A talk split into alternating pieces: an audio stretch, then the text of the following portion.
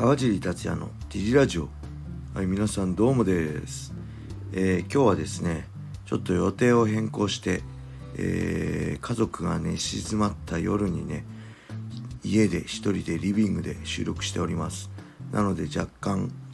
声が あの少ない小さいかもしれません。すいません。えーとというわけでねただいま2月22日の、まあ、日付変わったとこですね。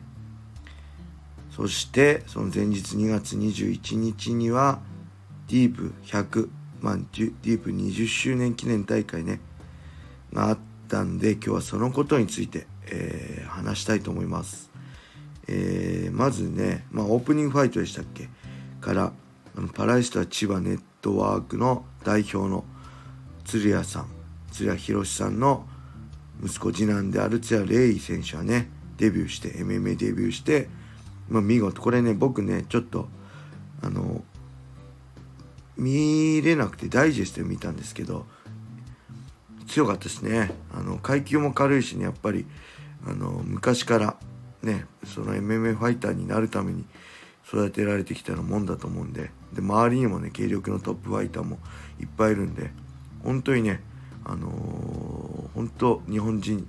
のね UFC チャンピオンになれるんじゃないかなって期待しちゃいますね。はい。これからも本当頑張ってほしいです。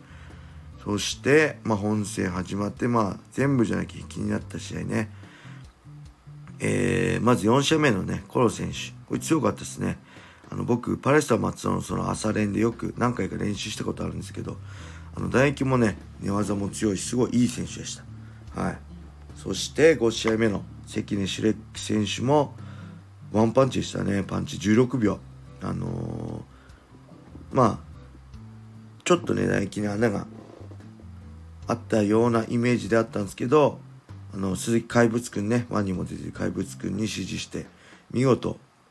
あのボクシング技術体系の技術を上げて KO 勝ちでしたね、えー、そしてエキシビジョン広田松本菊野横田っていうねあのエキシビジョン大体いまいちなんですけどこれちょっと面白かったですね。あの松本幸一郎さんのまあがいい味出してたっていう彼がいたからちょっと盛り上がったのかなと思いました。はいそしてその後あのー、杉山静香選手の、まあ、圧倒的ね実力差を見せての勝ちも素晴らしかった。そして第8試合が DJ 大輝選手対神田浩也選手、まあ、これもいい試合だったですけどやっぱりね神田浩也選手もパラエスタ松尾の朝練で、まあ、いつもね何回か練習してたんでものすごいレッスン出身で、まあ、強くなる気持ちも強いし練習もしっかりやるしね才能もある選手なんで今後のねあの活躍が楽しみですね。また来陣で見てみたいです。はい。そしてディープのフェザー級チャンピオンである第9試合の牛久選手対牛久選手もねパレスタ松戸の朝練でよく一緒に練習して強さもね頑張ってるとこも知ってるんですけどまさかのねこれちょっとまさかって言ったら本人失礼なのかな。40歳の久々の試合ですよね。中村大輔選手が膝蹴りで、まあ、バッティングとかね何回かあって荒れた試合だったんですけどその中でしっかり結果を出すっていうね。まあ本当同じ40代としてちょっと嬉しかったですね正直。そして第10試合がディープライ級暫定王者決定戦でまあ、藤田大和選手。これね最初はなんかボクシング出身で、まあ、那須川天心選手なんかと戦ってちょっとねまだ MMA 選手的にはっていうとこがあったんです。ここ数戦を見る限りねものすごい MMA ファイターとして、えー、実力も上がっててあの正直もうちょっとこう世界で見てみたいなって思わせる選手になってますね。はい、そして第11試合が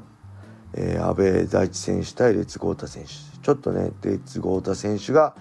えー、パンチパーリングした時かなんかディフェンスした時かな。ちょっと指を脱臼したかなんかで。まあ正直ね不完全燃焼な試合だった。お互い悔しい試合だと思うんでね。ちょっとこれは残念だったかなって感じなんですけど。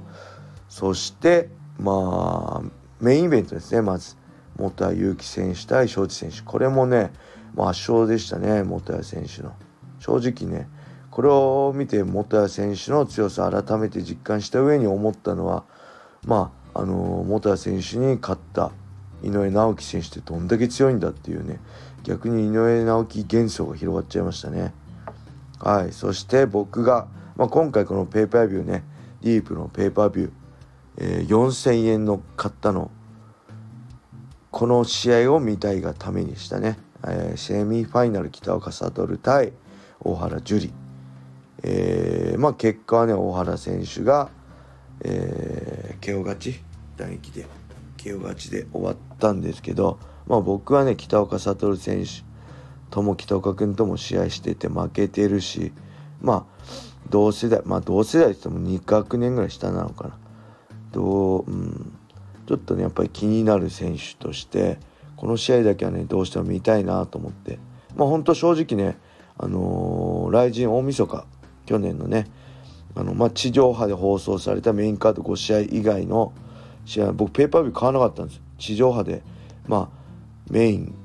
カードの5試合見れればいいかと思って。だけどこのディープのね北岡悟の試合見たくなるってまあそういう選手ですよね。金を払ってでも試合が見たいと思わせる選手。はい。ただ結果はねやっぱり、まあ、残念っていうかまあある程度ねやっぱ覚悟はしてたけどまあやっぱりコンディションもねあのー、やっぱダメージも溜まってるようなここ数戦まあ僕と戦った2018年のねあの大晦日でさえコンディションは良くなさそうだったんです正直。なんでまあそこからまあ2年丸2年ちょい2年3ヶ月ぐらい経ってるんででその間もねだいぶ激しい試合してきてるんで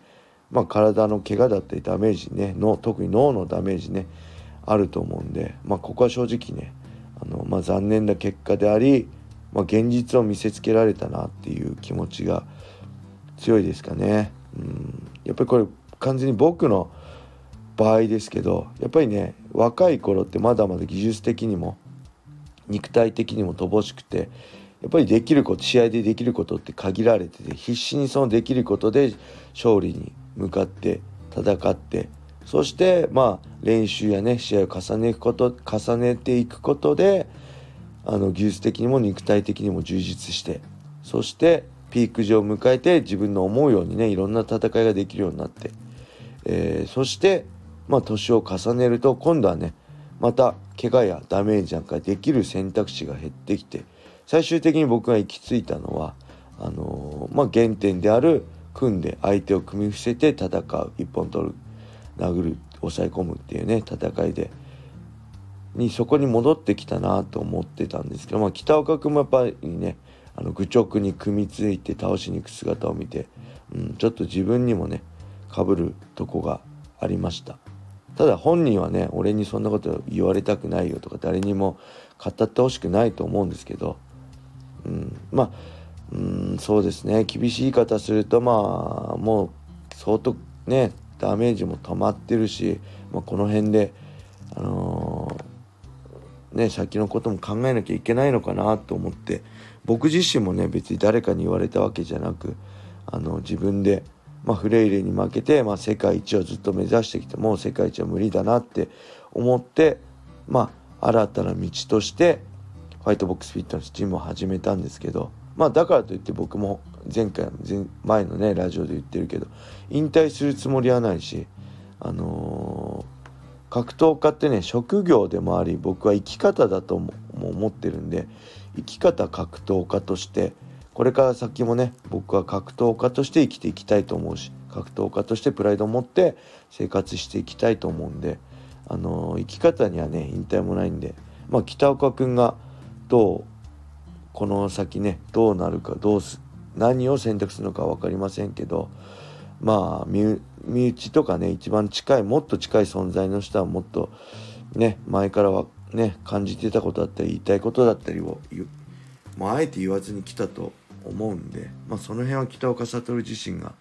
決めればいいと思うんですけどけどね本当にどんな強い選手でもいつか今、まあ、ピークのね堀口選手なんかでもいつかはね衰える時だったり思い通り動けなる動けなくなる時が来ると思うんで、まあ、その辺も含めてねあのこの北岡悟の生き方生き様を見せてもらって本当にお疲れ様でしたとしか言葉はないですね。はい、そしてこのディープ100そして20周年佐伯さんもね本当におめでとうございます。お疲れ様でした。佐伯さんがいなければね本当日本の格闘技界はね大晦日来陣もなかったと思うんでこれからもね健康に気をつけてディープ200300とね続けてほしいです。本当にお疲れ様でした。はい。それではね今日はこんな感じで終わりにしたいと思います、えー、皆様良い一日を。またね